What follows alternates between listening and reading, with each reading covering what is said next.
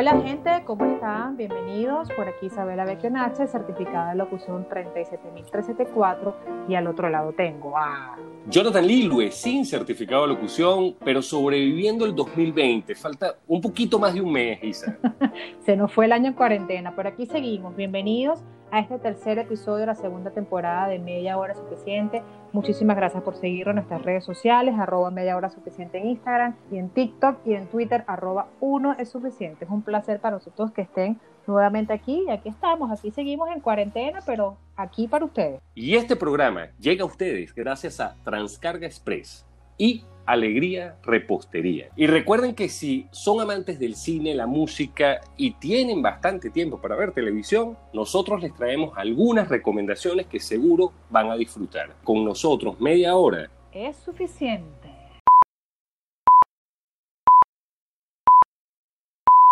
Bueno, Isa, y parece que la gente nos siguió mucho con el tema de los cumpleaños. ¿Cuáles tenemos para esta semana? Claro que sí, pues sabes que noviembre es un mes muy hermoso. Hoy en este mes tenemos de cumpleaños a Silvio Rodríguez, Diego Boneta, Jair García Bernal, Zoe Kravitz, Lizzie Liu, Julian Moore, Billy Idol y Kelly Cuoco. Y no nos olvidemos de Ben Stiller, Britney Spears, Ed Harris, Tina Turner, Woody Allen, Ridley Scott y Daryl Hannah. Además, Isa, cumplirían años esta semana el gran Jimi Hendrix, Bruce Lee y el recientemente desaparecido Chadwick Boseman. Claro que sí, porque es que noviembre es un mes muy hermoso. También Ted Bundy nació este mes, ¿oíste? Te recuerdo. es que noviembre es lindo, noviembre es lindo, porque noviembre no es diciembre, pero sí es casi diciembre, pero no lo es, pero es muy lindo. Por eso de verdad que toda esta gente es de mi estilo, porque cumplen en noviembre. ah, ok. Igual Ted Bundy, te, sigo recordando que Ted Bundy nació en noviembre.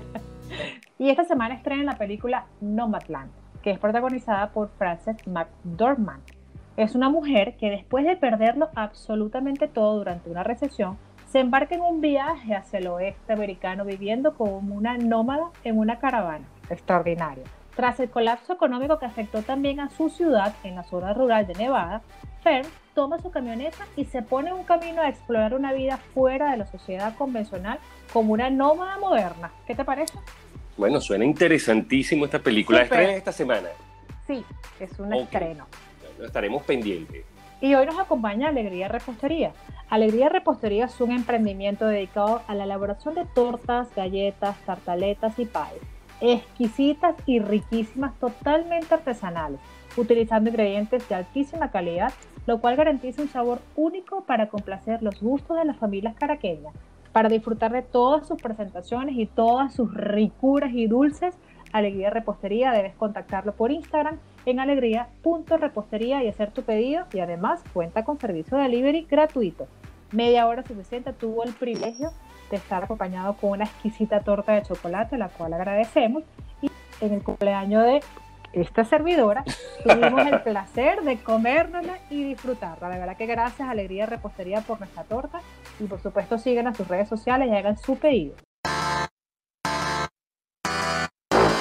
Sabes que hoy vengo inspirada en un mes de cuarentena, un mes de, relax, un mes de jazz, de blues. El reggae es un ritmo que nace en 1960. Inicialmente se trataba de una música que la llamaba la música de la ropa sucia, la ropa andrajosa, ¿no? Porque bueno, una mezcla del blues, una mezcla del jazz, una mezcla del ska incluso. Que el reggae es una misma melodía, siempre va una misma melodía, hay un metal importante que son las trompetas que llevan un ritmo. O sea, siempre reggae lo identifican como Marley, bueno, porque el Bob Marley es el rey del reggae se identificaba como la música del rey. Él decía que lo que tocaba era la música del rey. De hecho, el reggae es considerado patrimonio cultural inmaterial de la humanidad, lo decreta en el 29 de noviembre del 2018. Te das cuenta que noviembre es importante, en noviembre nacen muchas cosas.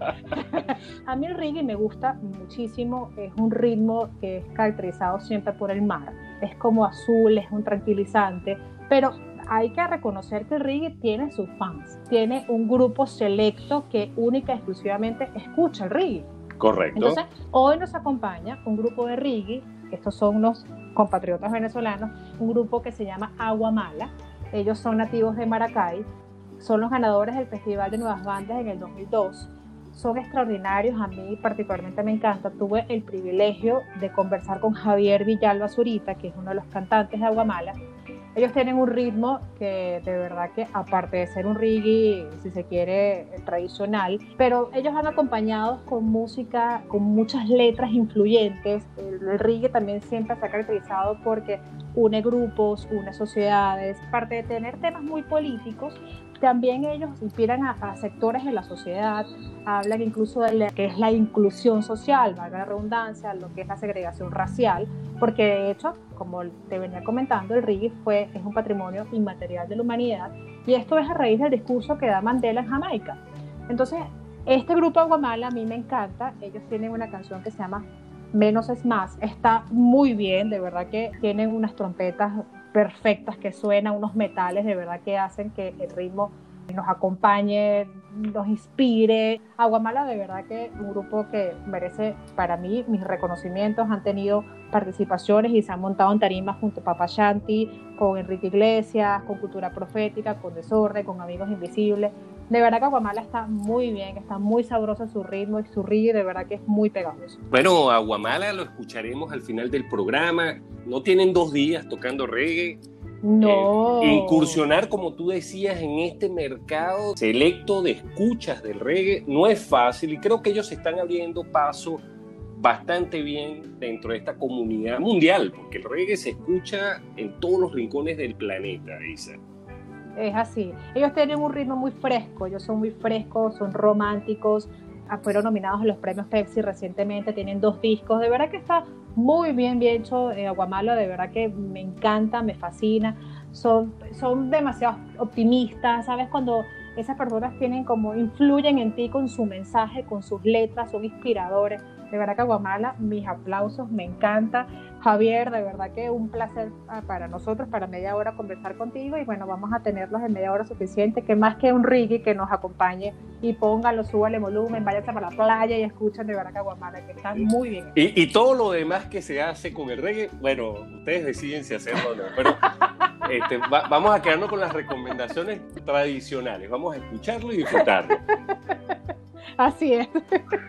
Bueno, oye, sorprendente, Isa, me encanta que estés variando ritmo. Me encanta el ska, soy fanático del ska y mencionaste a Desorden Público y, y yo tengo una banda favorita que es Scatalites, que es una banda jamaiquina, que tienen como 50 años escribiendo música, 20 discos, una cosa sensacional. Y déjame escuchar todo el disco de Aguamala para incluirlo en mi, en mi colección de música reggae para esos momentos donde me quiero sentar a escuchar música nada más, más nada. pero claro, Aguamala tiene muchísimas canciones, pero mi favorita menos es más. Esa es la que vamos a tener el privilegio de que suene hoy con nosotros. Perfecto. Bueno, ni tan alejado de lo que es la música tradicional que yo manejo, que es el rock and roll. Hoy voy a hablar del gran Jimi Hendrix, que cumpliría esta semana 77 años de edad. Imagínate si los Rolling Stones, cada uno tiene como 3.000 años y siguen sacando discos. ¿Qué no hubiésemos escuchado de Jimi Hendrix durante estos 50 años que ya no nos acompaña en, este planeta, ¿no? O por lo menos en este plano material.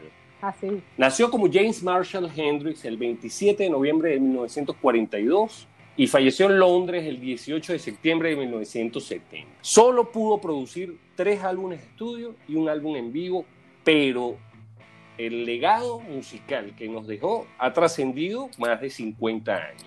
Hay, hay, datos curiosos de Jimi Hendrix y acabo de leer una biografía espectacular, eh, no, no, la he terminado aún, pero donde no solo hablan de sus éxitos o de su vida después de volverse famoso, sino hablan, bueno, de esa infancia que lo llevó a ser quien fue. ¿no? Para no entrar en muchos detalles, entendamos que con tres discos nos dejó temas como Purple Haze, All Along the Watchtower, Little Wing, Hey Joe y Voodoo Child. Esos son, yo creo que muchos músicos darían su vida por tener cinco temas que pasen 60 años escuchándose. no, no, no sé ¿Pero qué. tocaba él? ¿Pero qué tocaba él? Guitarra, un guitarrista excepcional. Uno de los datos curiosos de su vida es que él era zurdo. Normalmente los zurdos cambian la posición de las cuerdas de la guitarra. Él no las cambiaba. Él agarraba una guitarra de diestro y la tocaba sin cambiar las cuerdas. O sea, él se Ok. inventó un sistema para él hacer los acordes a su manera como él podía hacerlo. Su primera Ok. guitarra la tiene a los 14 años de edad, ¿ok? Nunca aprendió a leer música de por sí, las canciones que se le ocurrían o los, los riffs que se inventaba, él lo que tenía era una grabadora. Entonces grababa Ujú. lo que él creaba porque no sabía cómo llevar eso a papel. ¿no? Ok. Uno de sus grandes ídolos fue Elvis Presley, fue un gran fan de Bob Dylan y hay una anécdota particular de él. Él se hizo famoso primero en Londres. Bueno, él nace en Estados Unidos, él trata de hacer su carrera en Estados Unidos, pero no tiene mucho éxito. Entonces, él se va a Londres y en Londres esto logra convertirse en una sensación. Bueno, resulta que en un bar en Londres lo invitan a tocar junto a la banda del gran Eric Clapton, que sí era famoso en Estados Unidos. Bueno, cuando lo invitan a tocar, mejor que no lo hubiesen hecho, porque Jimi Hendrix se monta y pone en ridículo a Eric Clapton, no por querer, sino por su genialidad con la guitarra. Ok. Cuando él se baja, bueno, resulta que Eric Clapton se sentía como un estudiante de los primeros años de música. Sí. Y- Sí, le manda a quemar carro. Y lo interesante, no, lo interesante es que cuando entrevistan a Jimi Hendrix, le dice, mira, Jimmy, mostraste que eres más grande que Eric Clapton. Él dice, no, no, por favor, o sea, esta banda es espectacular. Yo me monté y me sentí motivado por ella. La humildad que él mostró durante su vida, pues, con estas anécdotas que uno no vivió, pero que gracias a la recopilación de, de las declaraciones de Eric Clapton y de otros famosos que tuvieron contacto con él, bueno, me parece que es una, para mí fue una oportunidad a 50 años de, de la pérdida física de, de Jimi Hendrix. Esta semana hubiese cumplido 77 años. Yo insisto, yo veo a, a Steven Tyler de Aerosmith cantando a sus 325 años y yo me lo imagino al lado de Jimi Hendrix, hubi- hubiese sido un espectáculo sensacional. Pero bueno, les dejo esto, hoy se lo dedico a Jimi Hendrix más que puedo mencionar muchas anécdotas que estuve leyendo, una vida bien interesante y lo que es el, el esfuerzo, una persona que surgió de un hogar con bastantes problemas, que tuvo una infancia no muy fácil y que bueno, lamentablemente murió también en circunstancias bien, bien tristes, ¿no? Este, Pero entre ska y rock and roll seguimos esta semana. Oye, me encanta que no hayas mencionado nada de reggaetón. En verdad, oye, Bueno, para que tú veas, me- hoy nos, me- nos acompaña Guamala, hoy nos acompaña el reggae, hoy nos acompaña la música rastafari, hoy nos acompaña la música polémica. Este episodio llega a ustedes gracias a Transcarga Express. Con Transcarga Express puedes realizar tus compras online, envíalas a nuestro casillero ubicado en Miami, Florida, y Transcarga te lo empaqueta y tu compra llega hasta la puerta de tu casa o de tus familiares en Venezuela. Confía en nosotros, porque Transcarga Express llega a toda Venezuela. Visita nuestra página www.transcarga-express.com, porque Transcarga Express llega a toda Venezuela. Mira, ¿sabes que vi una película que se llama Manos a las Armas? ajá, Ajá, ¿no lo has visto? es española, esa es la traducción. No, esa es la traducción, Manos a las Armas. Fíjate, está protagonizada por el protagonista de Harry Potter. Sí la vi. Ok, está muy bien la película, de verdad que me encantó, me encantó. Me parece que hacer la referencia de su protagonista con Harry Potter, o sea, siempre relacionarlo. Yo en algún momento pensé que iba a salir los Dementores, iba a salir Hermione, iba a salir cualquier varita mágica y todo. Hay que reconocer que de verdad que trabaja muy bien. Si él se quiso quitar esa, esa sombra que lo sigue de las seis películas de Harry Potter, de verdad que lo hizo con esta película de una manera muy bien. Es una acción muy violenta, de verdad que no la recomiendo sino ver con mayores de, no sé, de veintipico de años porque está muy agresiva. Es una comedia negra. Él es programador de videojuegos. Entonces, él dentro del juego se enfrenta a unos criminales y a unos psicópatas que lo buscan en persona. Si se quiere ya como persona, no como videojuego. Entonces, él tiene que de una manera salirse no solamente del videojuego, sino salirse del problemón que se metió con estos criminales psicópatas del videojuego y paralelamente se va viendo en YouTube, se va viendo en todas las redes sociales, porque sigue siendo un videojuego. Y lo cumbre de todo esto es que el público que está viendo la película no se da cuenta que realmente lo que está pasando es real. Entonces, eh, bueno, él lo introducen una cantidad de secuelas de acción, de violencia, de mucha agresividad, pero es unas situaciones desesperantes que tú estás en el problema junto con él no, de verdad que está muy bien hecho, unas situaciones, unos giros, eh, unas acciones, eh, unas muertes, sangre por todos lados, pero de verdad que está muy bien. A mí me encantó y de verdad que hay que reconocer que eh, su protagonista, Daniel de Harry Potter, está muy bien hecha, de verdad que trabajó muy bien. Yo no me esperaba que él trabajara de esa manera porque siempre lo tengo como señalado como Harry Potter, ¿no? Pero de verdad que trabajó muy bien, hay una violencia muy explícita, pero está muy bien hecha. A mí me, yo me la disfruté, a mí me encantó, de verdad que la recomiendo. Se llama Manos a las Armas. Me acuerdo del título en inglés, se llama Guns Akimbo. Ok. Y sí, la película es bastante gráfica. Daniel Radcliffe tiene rato haciendo cosas muy interesantes. A él le gusta mucho este género que no es el cine tradicional, sino un poco el cine de autor o el cine indie que tiene estos temas raros, ¿no? Y esta película es genial, en verdad. Yo me he dado cuenta que yo no, no vi todas las Harry Potter, no soy fanático de Harry Potter. ¿En serio? En serio, no soy para nada fanático de Harry Potter. Soy culpable, si quieren, ¿sí?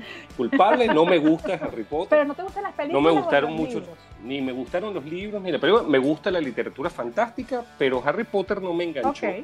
Pero Daniel Radcliffe, quien Gonza Kimbo, aunque no se exige una gran actuación, es súper entretenida por él. Sí, la verdad que sí. Una de las cosas él hace que la película sea bastante entretenida y me encanta que recomiendes esta película porque es genial. Si, si les gusta el cine de acción con bastante violencia, bastante, muy gráfica, con muchos sinsentidos porque hay cosas locas, película súper genial, ¿verdad? Para disfrutarla bastante. Está, por eso que se llama Manos a las Armas, es demasiado explícita la violencia, y el que estaba sediento de sangre está perfecto para que vea esta película. Si quieres ver sangre por toda tu pantalla de televisión, de verdad que Manos a las Armas está muy bien hecha. Incluso la película está bien hecha en cuanto a um, cómo ves las dos partes de la sociedad. No solamente el que está dentro del videojuego, porque lo está viviendo y de manera real lo está está participando en el juego de una manera sangrienta y también el público que lo está viendo, el público dentro de la película que disfruta que, disfruta. Entonces tú ahí dices, bueno, no se dan cuenta que realmente le está padeciendo lo que está sucediendo, que está caminando. O sea, en fin, de verdad que la película, si te quieres deleitar con sangre volando cabezas, de verdad que este es un momento de verlo. bueno, y creo que uno de los problemas de Daniel Radcliffe es el mismo de Laia Hood. Creo que ellos son buenos actores. El problema es que no crecieron mucho, ¿no?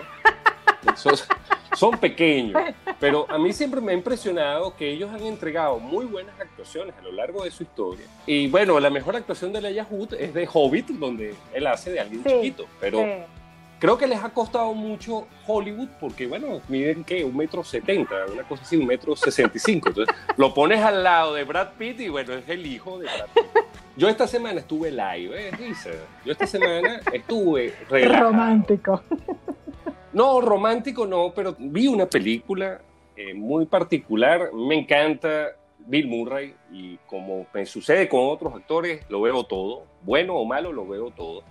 Él tiene una película reciente, se llama On the Rocks. Es una película dirigida por Sofía Coppola, la hija de Francis Ford Coppola, que ella como actriz no es muy buena, pero como directora tiene cosas interesantes. Esta es la segunda película que ella dirige con Bill Murray. La primera fue Lost in Translation, y esta segunda película ofrece una trama muy particular porque una mujer que es interpretada por Rashida Jones, que es la hija de Bill Murray en la película, ella está atravesando una crisis de confianza en su relación de pareja. Ella empieza a sospechar que su esposo, que está siendo exitoso con una empresa de programación, realmente no está siendo completamente fiel a la relación que tienen y en la cual tienen inclusive una hija. Estas inseguridades que ella empieza a atravesar no la obligan, pero la llevan a buscar apoyo en su padre, que interpretado por Bill Murray es un playboy, un tipo que ha vivido la vida divino y que bueno, durante la película se van mostrando los daddy issues, los problemas que ella tuvo bajo esa figura de padre medio irresponsable que bueno, se divorcia, se va a vivir con otra mujer, que vive una vida de Casanova, y bueno, ella se sintió abandonada. Realmente eso es lo que explora, explora cómo ellos, primero cómo bajo este problema de ella, con su relación de pareja, que además, bueno, te acabo de explicar, o sea, ella lo vio en su padre. Oye, mire, este tipo me va a resultar infiel como lo fue mi padre. No, esto es una locura. Y resulta que se, me No, resulta que se acerca a él y entre los dos comienzan a vivir una aventura donde tratan de, de, ver si en verdad el esposo de ella está siendo o no infiel. Pero los une, los une, les permite conversar temas que por años no habían conversado, que nunca conversaron. Y bien interesante porque es, es una forma de ver estas relaciones complicadas, padre-hijo, que a veces, bueno, uno se da cuenta cuando se muere el padre, ah, bueno, oye, hubiese hecho esto u otra cosa. Bueno, hay momentos previos que uno puede aprovechar para, para entablar o profundizar esta relación. Excelente película, me encanta, en verdad, me encanta Sofía Coppola como dirige porque es muy humana, demuestra con comedia, porque esa película tiene mucha comedia, pero trata siempre de llevarte ese lado humano Ujú. y sobre todo en esta relación padre-hijo. Ok. La recomiendo, se llama On the Rocks, en las rocas, Ujú. y es reciente, una película reciente, la, la pueden disfrutar, yo creo que debe estar disponible en, ya en, ya ahorita todo está disponible en todos lados, el mundo, mundo es una locura. Matrix. Lo que no estaba, no, y lo que no estuvo disponible ahorita con la pandemia tiene que estar disponible, si no sí. está... Yo siempre he dicho que lo No- que no existe en internet no es, no, lo que no está en internet no existe. Sí, pero les dejamos entonces estas dos recomendaciones, On the Rocks y Gonza Kimbo o Manos a las armas. arm- manos a las armas. Bueno, dice, ¿y a qué te suena que haya fuego por todos lados? Hay fuego en el 23. Eh, Eso es lo que me suena. No sé con qué me vienes, me da miedo. No hay fuego en el 23, pero hay pequeños fuegos en la ciudad o en el suburbio de Cleveland llamado Shaker Heights, en Ohio, durante los años 90. Y esta serie se llama Little Fires Everywhere. Ok. Pequeños fuegos en todos lados. Ujú. Una serie interesantísima de Hulu. Está protagonizada y producida por Reese Witherspoon y por Kerry Washington. Wow. Ellas dos ya garantizan Sí. un éxito, pero la serie es interesantísima, es- súper envolvente desde el primer capítulo. Son 10 capítulos, no hay pronóstico de una segunda temporada Ujú. y la serie se basa, es un, es un drama. Eh, Reese Witherspoon es esta mujer que tiene una familia perfecta, ¿no? cuatro hijos, una casa impresionante en el suburbio, no mucho que agregar al sueño americano. ¿no? Sus hijos estudiando en el high school, que están ya optando para la universidad. Y resulta que en su vida entra el personaje de Kerry Washington, que se llama Mia. Es una mujer afroamericana y madre soltera. Cruzan estas dos historias porque Mia alquila una casa que está alquilando el personaje de Reese Witherspoon y empieza, bueno, a entablarse esta relación de, bueno, eres la inquilina, pero además, bueno, te ofrezco trabajo, pero además, esta es mi familia, tú tienes tu hija, empiezan a involucrarse los miembros de la familia, la niña estudia en el mismo colegio de los hijos de Reese Witherspoon, y esto empieza a generar o a desencadenar una serie de sucesos que no son de los más positivos para ninguna de las dos familias.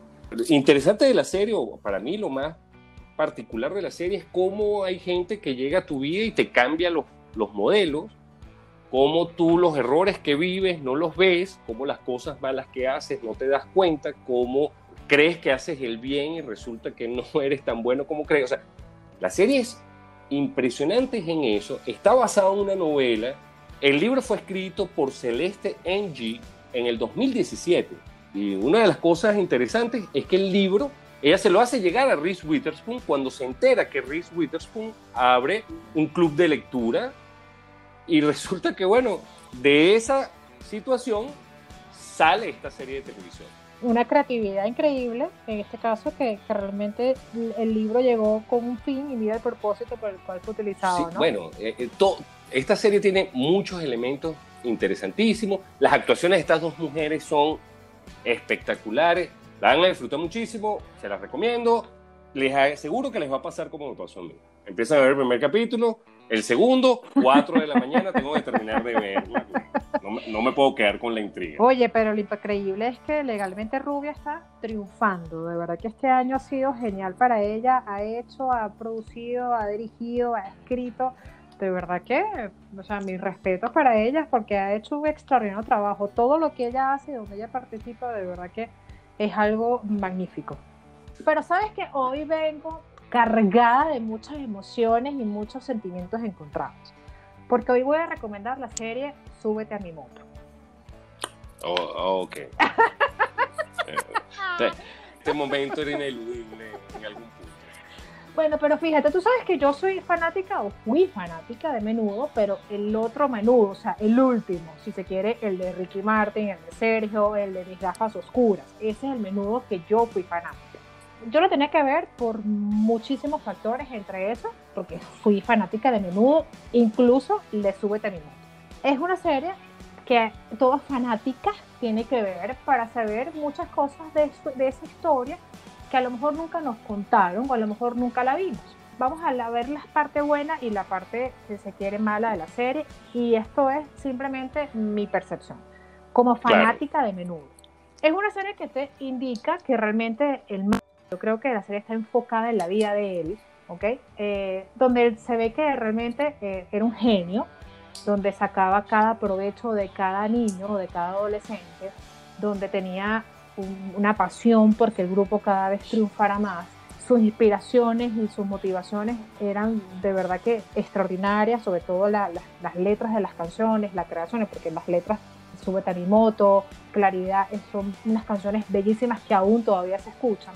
Pero eh, vamos al lado, si se quiere, el lado que no me pareció eh, agradable primero no le sacan provecho a los niños, no te explican cómo en la evolución de cada niño, de dónde sale, en las voces, cómo, la melodía, menudo tiene algo, o menudo tenía algo muy particular, que son melodías distintas. Cada niño tenía una voz distinta y un tono distinto, y eso hacía que ven claridad, quédate, entonces uno era el alto, otro era el bajo. Jamás explican cómo la melodía de cada uno de ellos hacía la canción y hacía que, eh, si se quiere, sintonizaran esa canción. Entonces, eso no, eso no lo vemos. Simplemente vemos lo que eh, se trabajó, cómo viajaron, cómo, cómo escogían a cada uno de los participantes. Ya cumplías 16, te tenías que ir. Lo otro que me parece malísimo es la estética de los adolescentes. Horrible las pelucas o sea, horrible. O sea, horrible. No podían ponerle extensiones a esos niños. O sea, no podían hacerlo un poquito más presentable. Además que eran unos niños hermosos. La estructura de los escenarios me pareció feísima porque no era así. Claro, es, es mi crítica desde el punto de vista de la fanática que yo nunca vi un escenario tan feo como el de la serie, nunca vi, ok, nunca vi un menudo tan mal vestido como estaba en la serie. Ricky Martin eh, fue uno que audicionó muchísimas veces y nunca quedó, sino la última vez. Robbie Corrosa, que es un monstruo en la música, él realmente quería que sacara provecho de su voz y, entonces lo que querían era como que hicieran el baile, se sentaran y cantaran. Eso no lo aprovechan en la serie. o sea, la trama está bien, no te mató mucho, pero la trama está bien. La producción es horrible. A lo que te refieres. Espantosa, espantosa. Creo que es de baja producción, creo que es de bajo presupuesto han podido sacarle mucho más provecho porque además que tenían el material, tenían los adolescentes, tenían la música, tenían la aprobación incluso de usar la música de los menudos de, de 1980 en adelante. Hay que verla porque hay muchas cosas que teníamos como que saber, ¿no? en qué se basó, en qué, en qué, qué inspiró al manager, quién escribió las canciones, lo que sacrificaba a los niños por ser de menudo. Yo creo que después de menudo surgieron todos los grupos de, de, cinco muchachos cantando, surgió, no sé, Bastry Boy, Los Chamos, muchísimos grupos, porque Menudo fue como un ícono en el momento de la historia. Para mí fue muy representativo también. Bueno, nuestras recomendaciones esta semana son Little Fires Everywhere, y yo no creí que iba a decir esto nunca, pero nuestra recomendación esta semana es Menudo, la serie. Súbete a mi moto.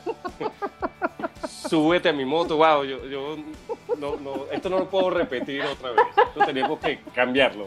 voy a hablar con el editor a ver qué hace. Pero menudo es menudo. Pero, este, no comparto esa apreciación, pero eh, bienvenido los comentarios. Vamos a escuchar.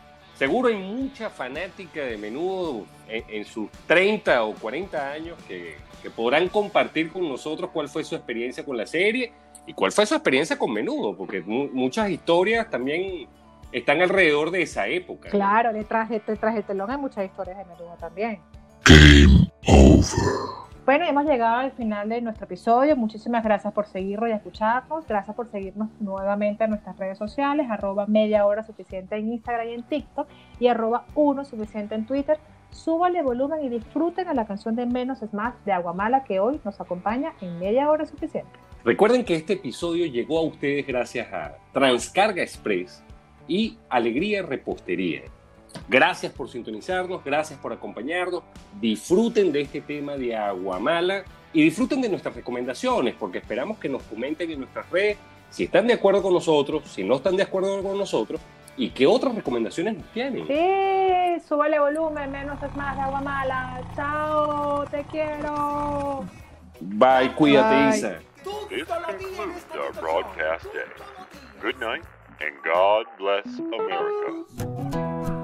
Cinco días de ciudad, solo dos de mar fue así. Diez veces al popular, local del momento. Falsa identificación, la ebriedad la devolví. Más igual así acepté consejos que nunca entiendo bien. Si hay que esperar si no es el momento. A veces menos es más, eso fue lo que aprendí, como dijiste una vez.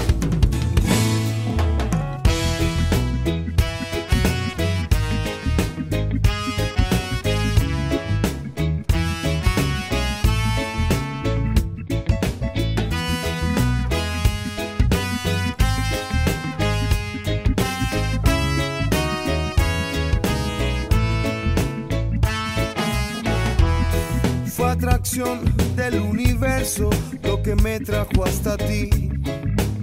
Eso lo he pensado tantas veces. Tan proporcional e inverso que nunca lo descubrí. Y hoy con claridad lo puedo ver. No hay que pensar en volver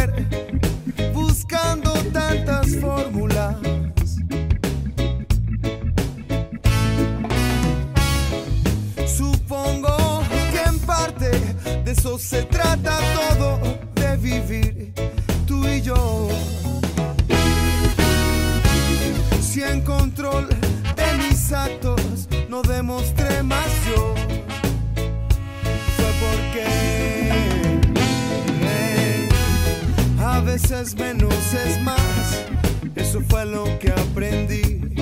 Como dijiste una vez, todo en su momento.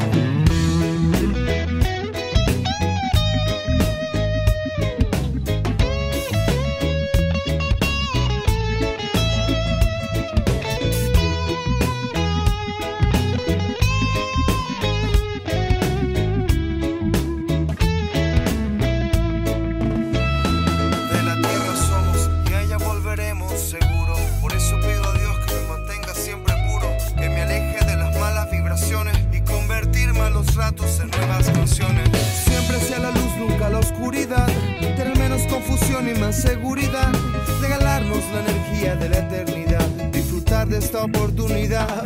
Oh, na, na, na, na,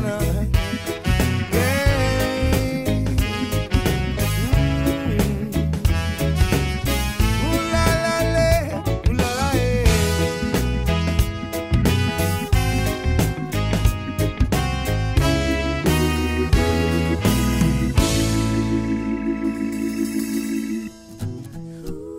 A veces menos es más, eso fue lo que aprendí.